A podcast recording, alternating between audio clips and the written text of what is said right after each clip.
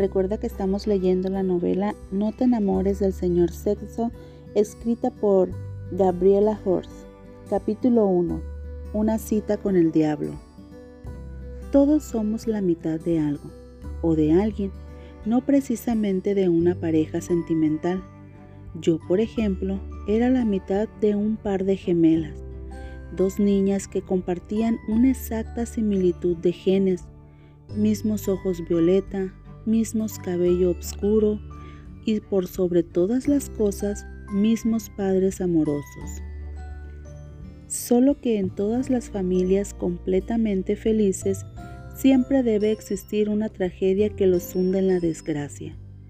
Una mañana de enero llegó como si nada y jamás se marchó hasta llevarse consigo una víctima varios años después. Mi hermana mayor. Las enfermedades no solo unen a las personas en la adversidad, cuando éstas son demasiado fuertes pueden destruir hogares. Eso pasó conmigo, con mi familia.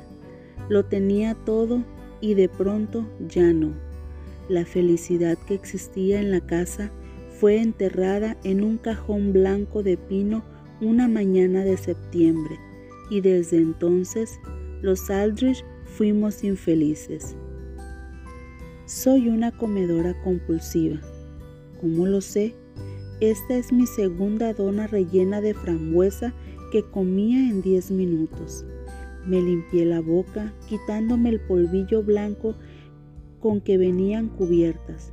Cuando miré mis dedos regordetes, no era lo único que había quitado. Mierda, murmuré desganada.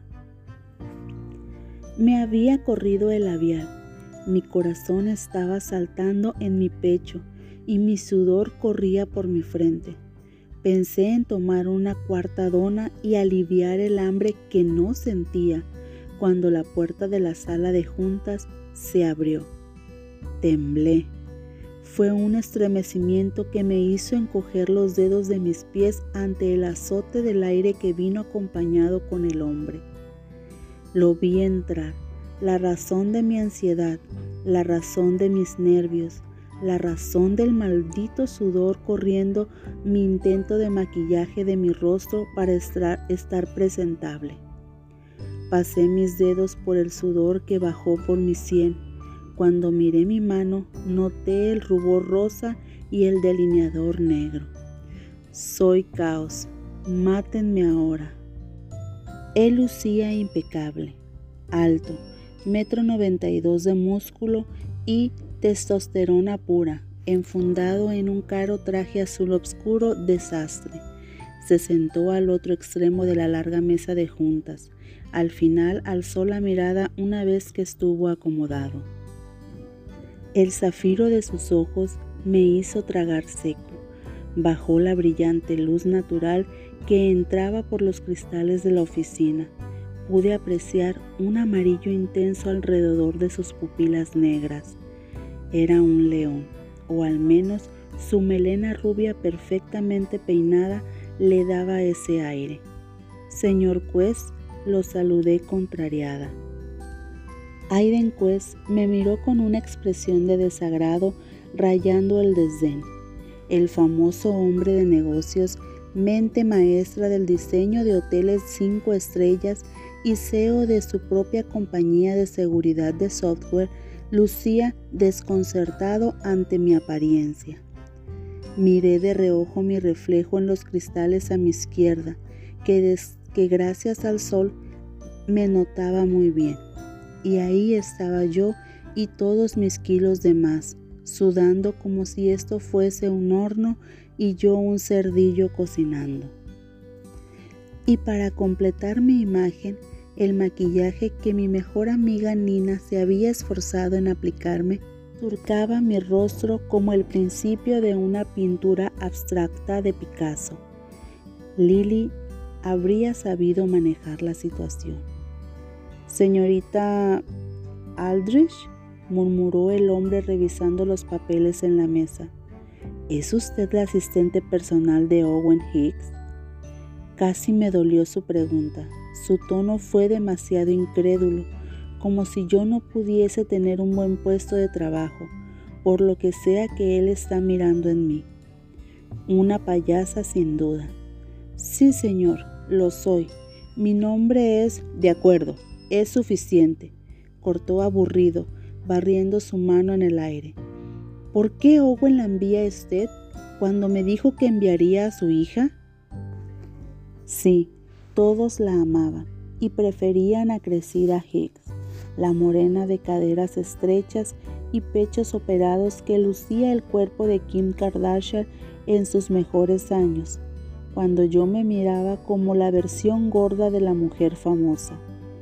Se me subió el rubor a las mejillas y a todo el rostro. Sentí mis orejas arder y automáticamente me encogí de hombros. Me sentía como una niña regañada por su profesor. Pues el señor Hicks me ha cedido varias de sus responsabilidades. Es casi una prueba para medir mi rendimiento. Me atreví a explicarle. A él no le importaba nada que yo estuviera a prueba para obtener un mejor puesto. Que alzara una inquisitiva ceja leonada me lo dejó claro. Me clavé las uñas en las manos mientras tragaba seco.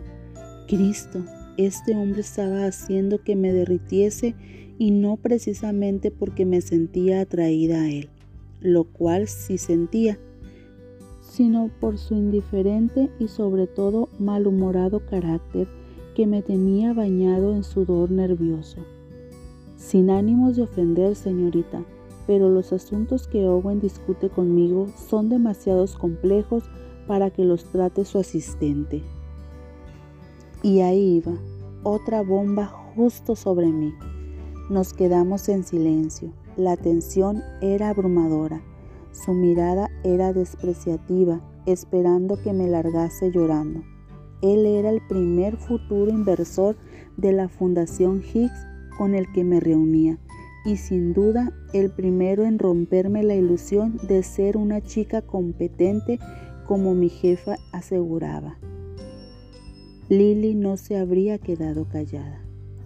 Señor juez, suspiré abatida, apenas alzando la mirada buscando un milagro. Si me da una oportunidad, no. Se levantó del sillón ejecutivo y se dirigió a la salida. Mis esperanzas cayeron al suelo, rescrebajándose a mis pies.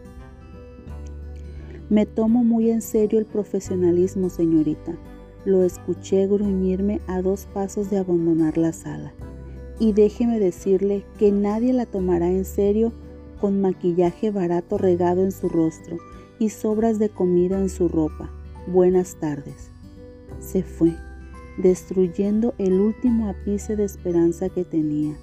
Había practicado mi conversación toda una semana para terminar aquí, humillada. Miré mi pecho, notando las migas de dona y mi blusa blanca con una mancha de mermelada de frambuesa. Cerré mis ojos y exhalé un lastimero suspiro. Eché a perder todo. Mis impulsos de ansiedad me traicionaron. Y he aquí el primer capítulo de No te enamores del señor sexo de Gabriela Horst. Próximamente capítulo 2. Chao, besos.